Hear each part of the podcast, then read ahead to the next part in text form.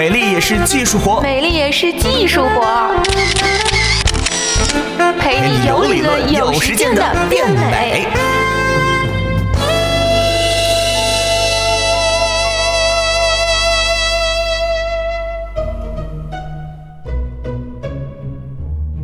Hello，我是果壳君左右。上周有跟大家讲到汗疱疹这种皮肤病啊，今天要跟大家来讲一讲的是什么呢？就是困扰很多爱美的妹子们的蛇皮纹。很多人的脚上一定会有像鱼鳞或者蛇皮一样的深色鳞形或者多变性鳞屑，紧紧的是贴在你的皮肤上。这样的症状一般都是发生在小腿的外侧，严重的呢可能会呃累积到你的双臂或者躯干。这种皮肤病叫做鱼鳞病，和汗疱疹。这种烦人的小妖精不同的是啊，鱼鳞病要安分的多，虽然非常的难看，但至少啊没有什么特别的感受。鱼鳞病的百分之九十五的患者患症啊都会是在三岁前出现，然后一些同时罹患重二病的孩子可能会每天歪歪自己是不是人蛇禁忌之恋之后产生的半妖。不过大多数的人啊被老爸老妈的铁拳亲切关怀之下，也许就会老实了，不会再想太多。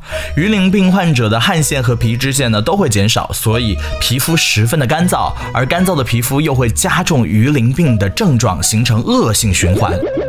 这也是为什么鱼鳞病会在皮脂分泌较少的秋冬季节加重，到了夏天呢就会基本消失的原因。而之所以它们多发于小腿和前臂外侧呢，也是因为这些地方的皮脂腺的数量较少，皮肤呢很容易干燥。因此，目前对于鱼鳞病最常用也是最简便的建议就是长期的坚持外用保湿乳。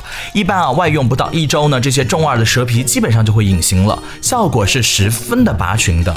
而需要注意的是。呃，要是健康成年人在某段时间突然出现大量的鱼鳞病样的改变，千万不要以为是自己体内的妖血觉醒了啊！这样的幻想不要有，一定要赶到医院检查，因为要么是缺乏大量的维生素 A，要么呢就是恶性肿瘤了。由于鱼鳞病是常染色体显性遗传病，对于那些鱼鳞病的孩子啊，还有一点就是必须重要的就是找对象不仅要看脸，还要记得要看腿，而且是不穿丝袜光脚的那一种。